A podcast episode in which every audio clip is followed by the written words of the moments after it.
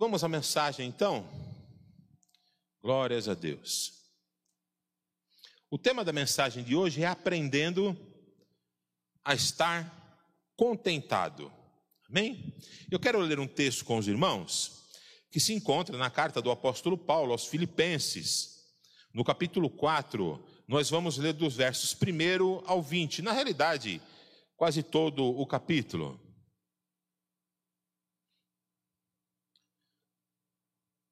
Do 1 ao 20. Filipenses, capítulo 4, do 1 ao 20. A palavra de Deus diz assim: Portanto, meus amados e muito queridos irmãos, minha alegria e coroa estão na firmeza que vejo nos irmãos no Senhor.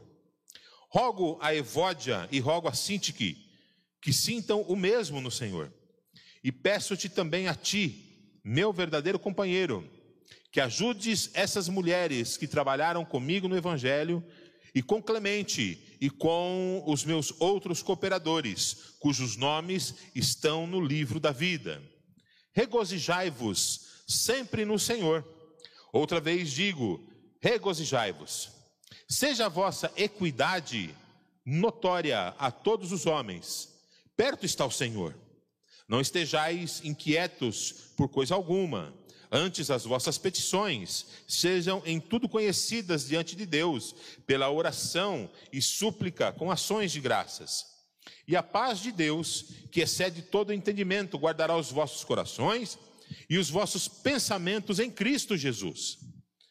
Quanto ao mais, irmãos, tudo que é verdadeiro, tudo que é honesto, tudo que é justo, tudo que é puro, tudo que é amável, tudo que é de boa fama, se há alguma virtude e se há algum louvor, nisso pensai.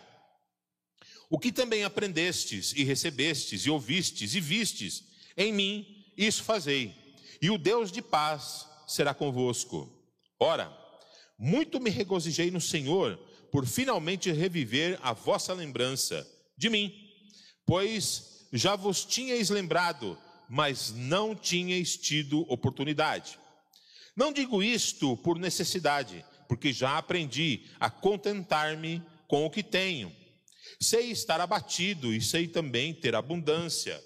Em toda a maneira e em todas as coisas estou instruído, tanto a ter fartura como a ter fome, tanto a ter abundância como a padecer necessidade pois todas as coisas em Cristo me fortalecem. Todavia, fizeste bem em tomar parte na minha aflição. E bem sabeis também, ó Filipenses, que no princípio do Evangelho, quando parti da Macedônia, nenhuma igreja comunicou comigo com respeito a dar e a receber, senão a vós somente. Porque também uma e outra vez me mandastes o necessário, lá em Tessalônica não que procure dádivas, mas procure o fruto que cresça para a vossa conta. Mas bastante tenho recebido e tenho abundância. Cheio estou, depois que recebi de Epafrodito, o que da vossa parte me foi enviado, como cheiro de suavidade, sacrifício agradável e aprazível a Deus.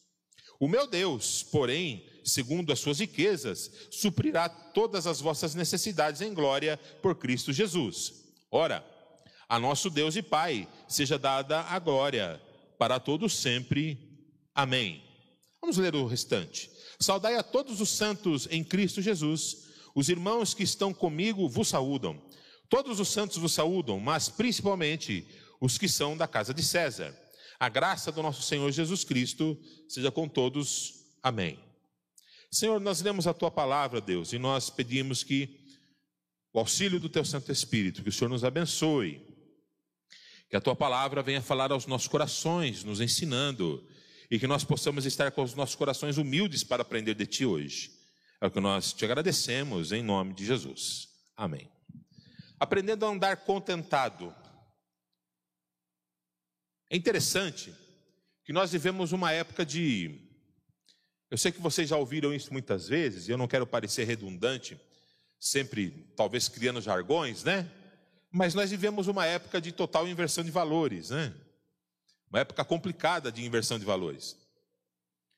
Antigamente, quando nós pregávamos o evangelho, e quando eu digo antigamente, eu me refiro a 35, talvez até 40 anos atrás. Não é muita coisa, não. Quando nós pregávamos o evangelho, o que era pregado era aquilo que está na Bíblia, lá em Atos capítulo 2, né? Capítulo 2, capítulo 3, quando Pedro pregou. E ele pregou da seguinte, da seguinte maneira: que nós devemos nos arrepender dos nossos pecados.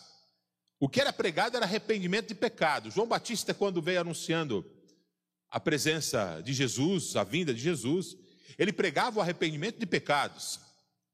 Jesus, ele falava a respeito da graça, anunciando a respeito da graça, mas apontava que a, principal causa de nós não sermos agraciados era a questão do pecado. E Jesus pregava a respeito da conversão, do arrependimento de pecados. Os apóstolos pregavam a respeito do arrependimento de pecados. E até pouco tempo atrás, o que nós ouvimos nas igrejas era pregar a respeito do quê? De arrependimento de pecados. As pessoas eram tocadas porque se sentiam sujas, porque se sentiam pecadoras, diante de um Deus que é puro. Não diante de mim ou diante de uma placa de igreja, mas diante de um Deus que era anunciado pela igreja. E esse Deus é um Deus puro. Então as pessoas, elas se viam nessa situação, entendiam a sua situação de pecaminosidade. Porque a palavra de Deus em Romanos diz que o salário do pecado é a morte. Né? Percebiam que estavam mortas espiritualmente. E por isso então se convertiam, aceitavam a Cristo. Vinham para a igreja. Eu me lembro de conversões. As pessoas vinham para a igreja chorando Vinham para frente quando o pastor pedia para que levantasse a mão, depois vinha para frente orando e para orarmos, né? A pessoa vinha para vinha para frente chorando, chorando, de arrependimento, né? E qual é a inversão de valores que nós vemos dentro da igreja hoje? As pessoas não estão mais vindo para a igreja, ou melhor, ao contrário, quero refazer o meu pensamento. As pessoas estão vindo para a igreja, mas não estão mais vindo para Cristo. E isso é terrível. As pessoas estão vindo para a igreja, mas não estão mais vindo para Cristo. Mas, pastor, como que isso é possível? Porque, na maioria dos casos, não se prega mais o arrependimento, mas se prega as riquezas, se prega a facilidade né, que você vai receber pela bênção que você vai receber de estar na igreja. Claro que vir participar da igreja é uma coisa muito boa. Estar na igreja é uma coisa abençoada. Eu me sinto abençoado participando da igreja. Eu vejo as minhas filhas sendo abençoadas porque sempre participaram da igreja. Né? A igreja é um local muito bom para nós estarmos, a comunhão dos irmãos. Às vezes a gente tem que consertar alguma coisa. Nós estamos no meio de pessoas imperfeitas e eu também sou imperfeito. A igreja é feita de pessoas. Quero abrir aqui um parênteses. Muita gente fica buscando igreja perfeita, né? Igreja perfeita. Vou falar uma coisa para você, meu irmão. Se um dia você achar a igreja perfeita, não vá para lá, porque senão você vai estragar a igreja. Não vá para lá, porque senão você estraga a igreja. Sabe por quê, meus irmãos? Porque não existe igreja perfeita. Porque a igreja é feita de pessoas. E as pessoas são imperfeitas. Né? Só que as pessoas estão vindo para a igreja e não estão mais vindo para Cristo.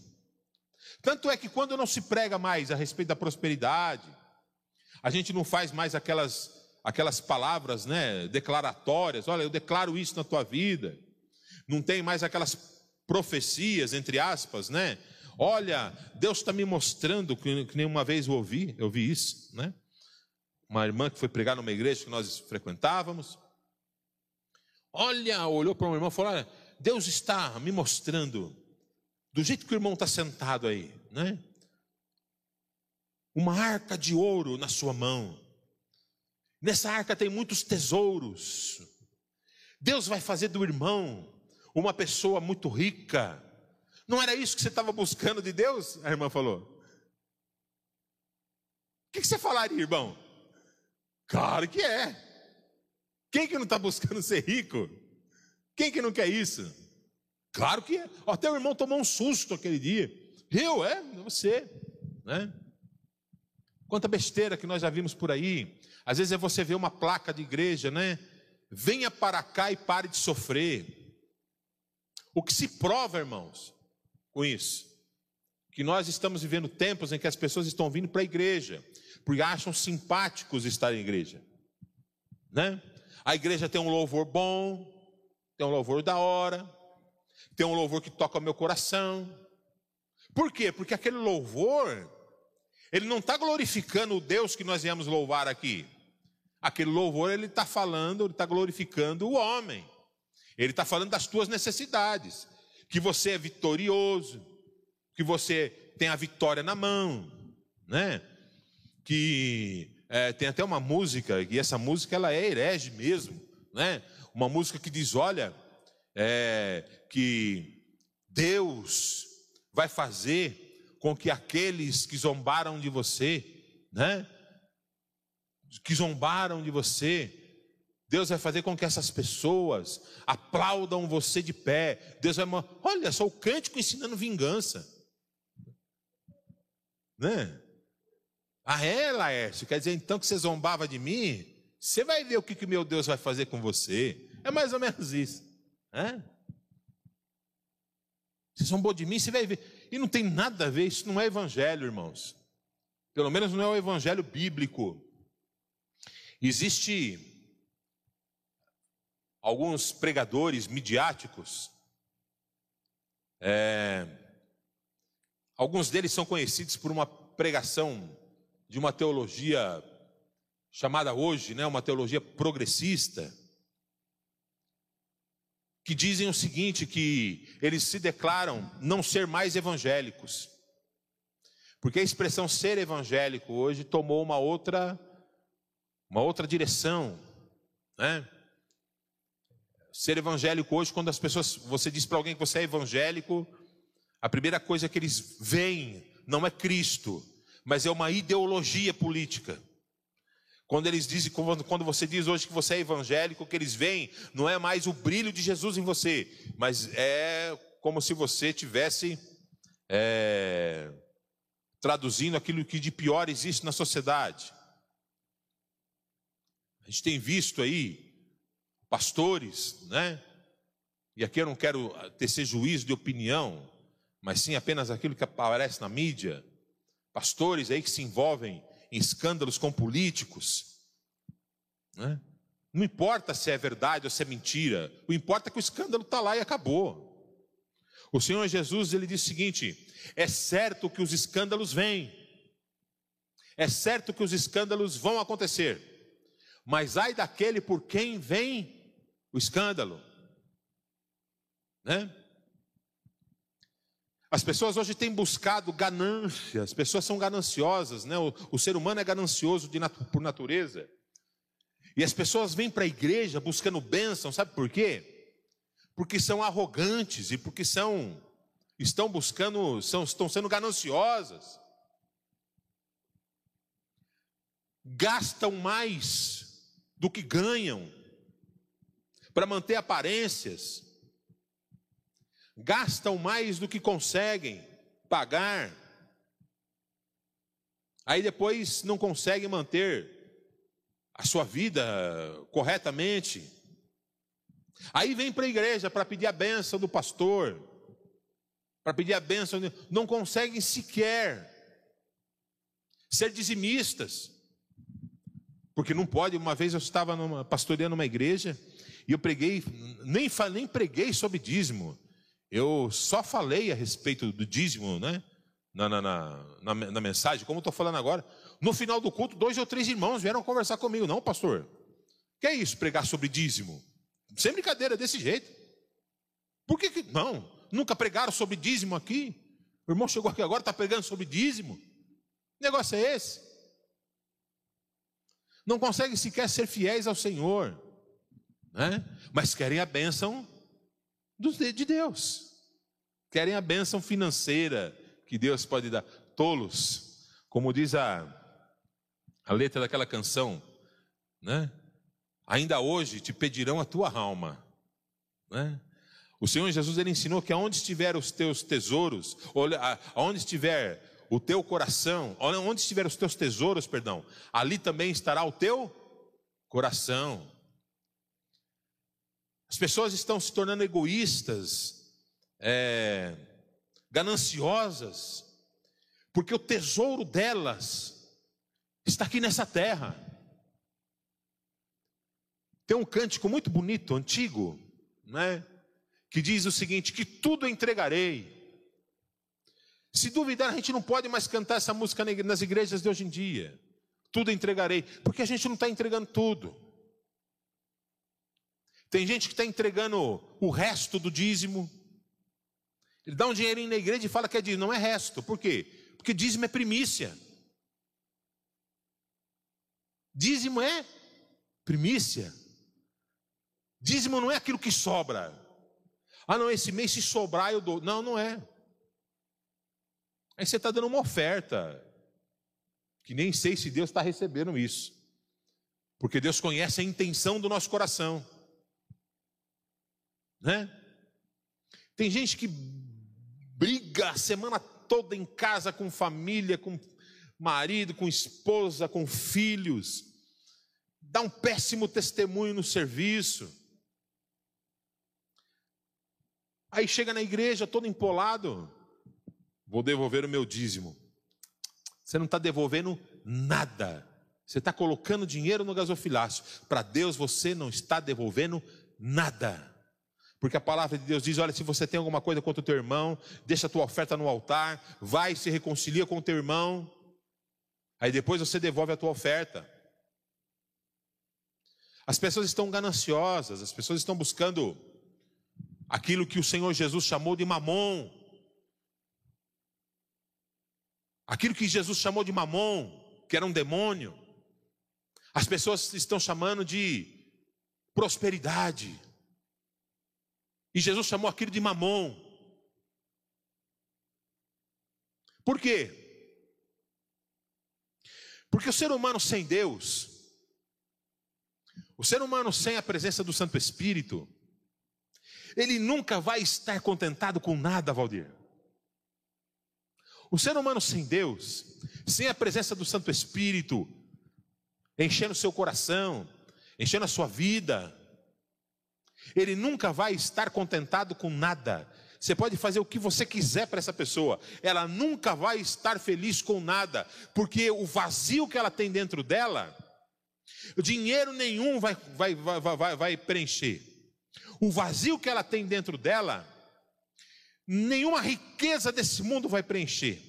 O vazio que ela tem dentro dela, nenhuma aparência de normalidade desse mundo vai preencher aquele vazio. Somente a presença do Espírito Santo preenche os vazios, as lacunas dos nossos corações. Só a presença do Espírito Santo preenche os vazios, as inquietudes, que nós temos dentro de nós. Elas só são acalmadas pela presença do Espírito Santo. Por quê? Porque o Espírito Santo é presença de paz, é o Espírito de paz. E quando nós estamos cheios do Espírito Santo do Senhor, nós estamos com o nosso coração cheio de paz. Jesus, certa vez, estava com os seus discípulos, ele estava cansado, as pessoas estavam apertando porque queriam receber dele milagres, milagres e tal. Aí ele chegou para os seus discípulos e disse: Olha, vamos, entre nesse barco. Eles estavam magiando ali o mar da Galileia. Entre nesse barco, nós vamos passar para o outro lado do mar da Galileia. Eles entraram no barco. No meio do caminho, o que aconteceu? A ventania, o mar ficou revolto. E Jesus estava onde? Dormindo. E os discípulos, meu Deus, e agora? Nós vamos morrer. Dos discípulos que estavam ali, pelo menos quatro deles eram pescadores. Os outros já estavam acostumados com aquela situação, mas pelo menos quatro deles eram pescadores. E justamente um deles, que era pescador, Chegou para Jesus e, ô oh, Jesus, acorda aí. Ó oh, Jesus, você não está vendo nós estamos quase morrendo? Senhor não se importa com isso? Ô oh, homens de pouca fé. Não é bullying, não. Não é o bullying, não. De pouca fé.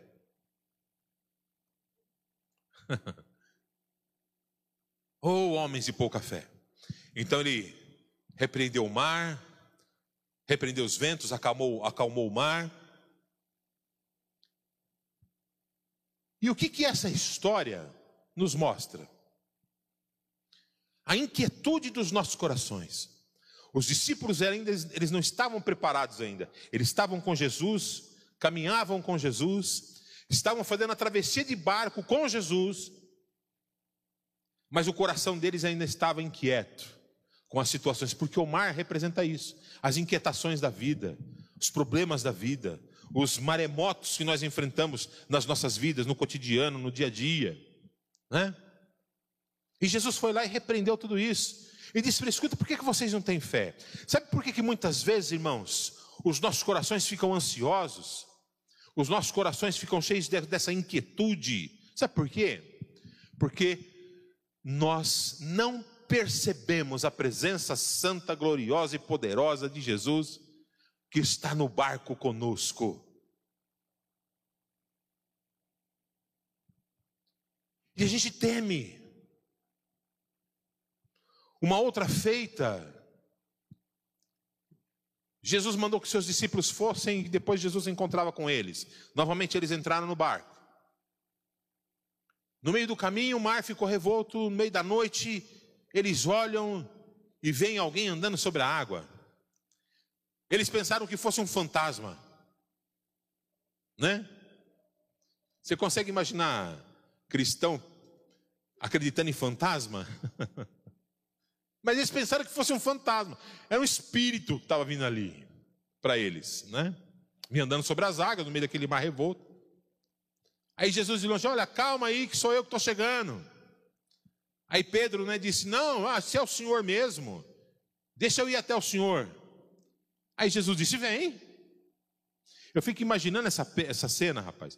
Pedro olhando para o mar revolto, né? Aí ele olha, aí ele bota um pé, é, tá firme. Aí ele bota o pé para dentro, coloca o outro para ter certeza. Eu fico imaginando essa cena. Aí Pedro tomou coragem e foi. Ele deu alguns passos sobre a água. Só que no meio do caminho, o que aconteceu? Ele começou a afundar. Aí Jesus foi lá, pegou ele pelo braço, né? E o colocou dentro do barco novamente. Olha que Jesus era forte, hein? Pegou Pedro pelo braço e colocou ele no barco novamente, né? Por que, que Pedro afundou? Por causa das inquietudes do seu coração. Por causa da inquietude do seu coração. Pela falta de fé que ele deveria viver e não vivia ainda. Depois ele viveu. Depois que o galo cantou três vezes, depois que ele aprontou, né? Negou Jesus três vezes, depois que Jesus foi morto, crucificado, quando Jesus ressuscitou, opa. E mesmo assim, ele ainda esperou um bom tempo, até o dia do Pentecostes, para ser cheio do Espírito Santo de Deus. Quando ele foi cheio do Espírito Santo de Deus, ele se encheu da paz que nós precisamos. E a gente precisa fazer isso, a gente precisa buscar a paz. Qual é o contexto dessa passagem? Paulo ele escreve a carta aos Filipenses, e a carta aos Filipenses é conhecida como a carta da gratidão, a carta da alegria, a carta do regozijo. Paulo ele tinha um carinho especial pelos filipenses, pela igreja de Filipos. E não pense que era uma igreja grande, não, era uma igreja formada por três ou quatro famílias. Era assim que as igrejas eram formadas naquela época. Não era igreja grande, não. 300, 400 membros, 4 mil membros, como a gente. Não, não é não. Era três, quatro famílias. Né? 20, 25, no máximo 30 pessoas deveria ter aquela igreja, aquela congregação. E ele escreve para aqueles irmãos, dizendo da alegria que ele tinha, né? Por quê? Porque aquela igreja, mesmo sendo pequena, foi a única igreja, segundo o testemunho do próprio apóstolo Paulo no texto, foi a única igreja que contribuiu financeiramente com o ministério dele, que mandava para ele ofertas regularmente, supria as necessidades de Paulo. Paulo, antes de se converter, irmãos, era um homem abastado, um homem rico, um homem de família rica, provavelmente herança dos seus pais. Paulo, ele era do Sinédrio, só o fato dele ser do Sinédrio, que era, o, que era a Suprema Corte de Israel, só o fato dele ser do Sinédrio já fazia dele um homem abastado. Mas ele provavelmente tinha uma herança de família. Por quê? Porque ele tinha cidadania romana.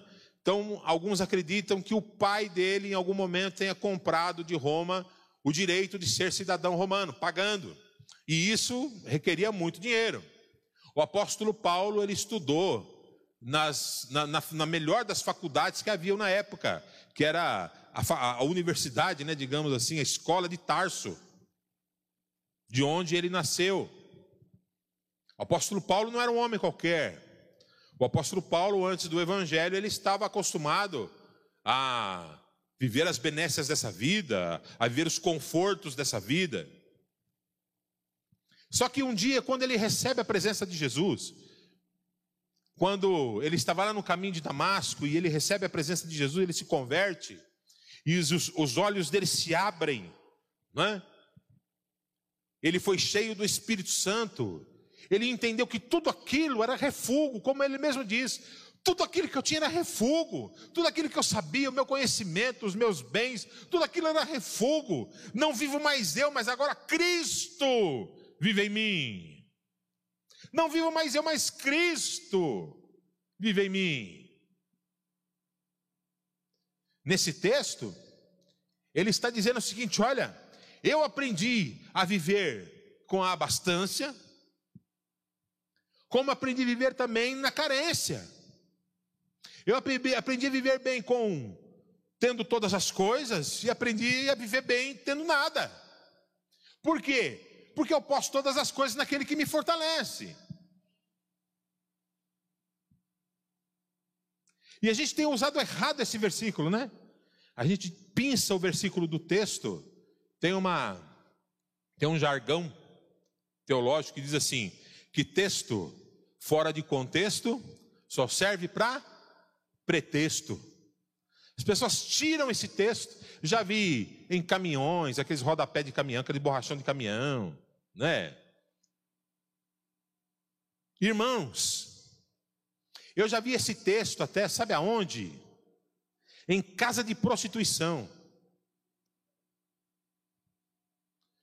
Fui para o interior outro dia e passei na frente de uma casa dessa. E embaixo estava o texto: Tudo posso naquele que me fortalece. Pois é. As pessoas tiram o texto do contexto e usam para pretexto, para dizer o seguinte: olha, eu tenho agora Jesus, então eu posso tudo, posso fazer o que eu quiser. O pastor Maurício talvez pregou aqui de um amigo dele, que eu não vou me lembrar o nome agora que era um cara doidão que se converteu, que aceitou a Jesus, e um dia ele leu esse texto, e ele, um dia ele foi pregar o evangelho, ou foi ensinar para alguém alguma coisa, ele falou assim: Olha, porque eu posso todas as coisas naquele que liberou geral, né? Lembra que o pastor Maurício pregou isso aqui? Que eu posso todas as coisas naquele que liberou geral. E tem gente, tem crente que pensa isso, que eu posso todas as coisas naquele que liberou geral. Ser crente agora liberou geral, né? Eu tenho poder, eu tenho autoridade. Qual não é a grande decepção que muitos crentes têm, que a igreja tem? A igreja de hoje tem, quando percebem que o evangelho não é isso, não é disso que trata o evangelho. Não é disso que fala o evangelho. Evangelho, irmãos, é aquilo que o apóstolo Paulo nos ensinou. Aqui nesse texto, eu aprendi a estar contentado com todas as coisas. Eu aprendi o que é estar contentado. Estar contentado, meus irmãos, é você estar satisfeito. Satisfeito e feliz em qualquer situação. Por quê? Porque o maior tesouro deste mundo você carrega dentro de você, que é a presença gloriosa do Filho de Deus em ti. Esse é o maior tesouro que nós temos, o maior tesouro que eu tenho na minha vida. Né? Não foi um dia, há trinta e poucos anos atrás, ter conhecido a Suzana. Amo a Suzana, morro por ela. Né? Não é porque ela está aqui na minha frente hoje, não, diante de vocês, isso aí ela sabe. Hoje a gente estava no carro vindo para cá, eu já falei que te amo hoje. Ela não. Então te amo. Não somos perfeitos, não, viu? Qualquer dia desse a gente começa a contar as imperfeições. Claro que ela é bem mais imperfeita que eu.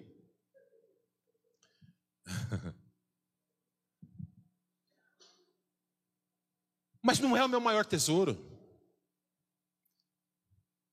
Se um dia Suzana chegasse e falasse: Olha, você vai ter que escolher, ou é Cristo ou eu.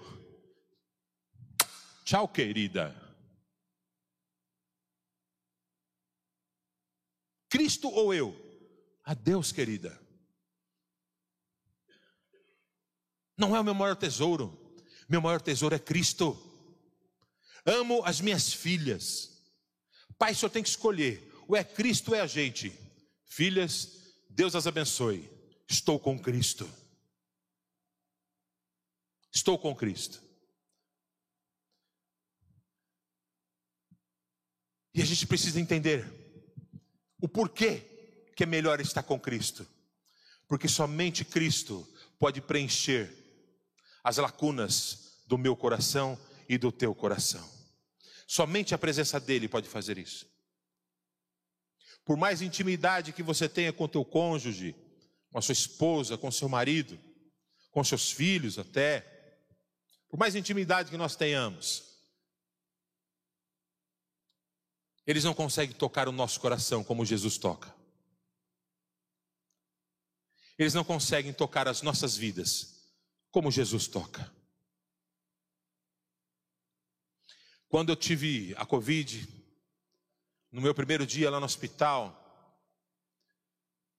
a sensação que eu tinha era uma sensação de terror dentro de mim. Eu lembro que um momento eu fechei os olhos e eu vi uma imagem de mim, uma autoimagem de mim, que eu estava encostado na cabeceira da cama, com as pernas trazidas para o peito, e uma expressão de horror, de terror. E eu clamei ao Senhor: Senhor, eu preciso de paz nesse momento, e Deus me trouxe paz. Eu fui muito bem tratado naquele hospital, porque Deus ouviu as nossas orações com uma humanidade que eu fui tratado pelas enfermeiras, por todos, por todo, sabe? Pela minha fisioterapeuta, pelas enfermeiras que cuidavam de mim, que me davam banho, né? que passavam remédio nas minhas pernas, para as minhas pernas não ressecarem, que passavam remédio nas minhas costas para não criar aquelas escaras, né? para não criar feridas. Dos médicos que viam a educação, a humanidade com que eles me tratavam ali. Mas somente a presença de Jesus me trouxe a paz que eu precisava para passar por aquele momento. Por melhor que eu tivesse sido tratado ali, foi muito bom, foi maravilhoso, foi admirável. Eu conto isso aonde eu for. Comigo foi assim, né? Deus foi muito carinhoso comigo nesse, nesse aspecto. Mas somente a presença de Jesus Cristo encheu a minha vida de paz, me trouxe serenidade e eu passei por aquele vale da morte. Passei por aquele vale da morte. Só Jesus. Só Jesus. É só Jesus que me traz o contentamento. Busque estar contentado em Deus. Não deixa que o inimigo sopre na sua cabeça, nos seus ouvidos, que você precisa disso ou daquilo para ser feliz. Não deixe que o inimigo sopre na tua cabeça. Olha, você precisa é, de tal bem para você ser feliz. Você precisa disso ou daquilo para você ser feliz. Você não precisa de nada desse mundo para ser feliz. Porque a tua felicidade está em Cristo Jesus, a âncora da alma. Glória a Deus. Entra, como diz o texto lá de Hebreus, né? No santo dos santos. Fala com Deus através de Jesus abertamente. Conta para Ele qual é a tua necessidade. E o Senhor vai nos suprir. Mas não fique esperando as coisas deste mundo, porque a palavra de Deus diz que esse mundo jaz no maligno. Esse mundo já está morto no maligno. Esse mundo um dia vai acabar, irmãos. Esse mundo um dia vai ser tragado no vale, no poço de fogo ardente eterno. Espera muito daqui, não. Espere de Cristo. Espere do Senhor. Coloca a tua vida nele.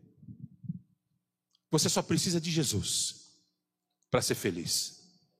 A tua felicidade está em Cristo. Tua felicidade não está na oração forte do pastor.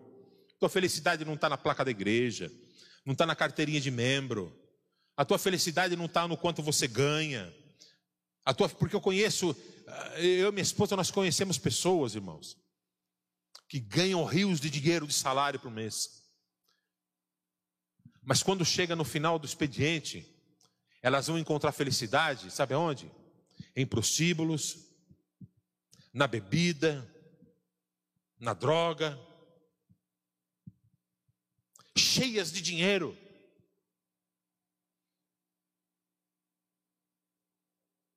Mas não tem, não conseguem encontrar a paz interior, não conseguem ter as tempestades interiores acalmadas, porque não tem um Jesus lá dentro para dizer: vento, cala, mar, emudece.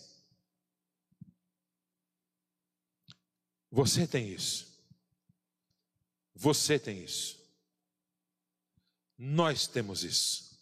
Jesus Cristo nas nossas vidas. Amém, amados? Que Deus te abençoe. Aprenda a viver contentado em Jesus. Senhor, nós te damos glória pelo teu amor por nós. Perdoa-nos, ó Deus, porque muitas vezes nós nos esquecemos da importância do teu amor e da tua presença nas nossas vidas e buscamos as coisas deste mundo. Como nós somos tolos, Senhor, em achar que nas coisas deste mundo, nos valores deste mundo, pode haver a paz e não há. Só a paz em ti, Jesus. Só a paz no teu amor, como foi cantado. Vivemos o teu amor, vivemos para o teu amor Deus amado, abençoa a tua igreja. Abençoa cada irmão e irmã que esteve conosco neste culto. Leva-nos em paz aos nossos lares, Senhor, no teu amor, na tua paz e na tua misericórdia. E que o amor de Deus, a graça do nosso Senhor Jesus e as santas consolações do Espírito Santo de Deus seja sobre todos vós, agora e todo sempre. Amém. Deus te abençoe. Vai em paz.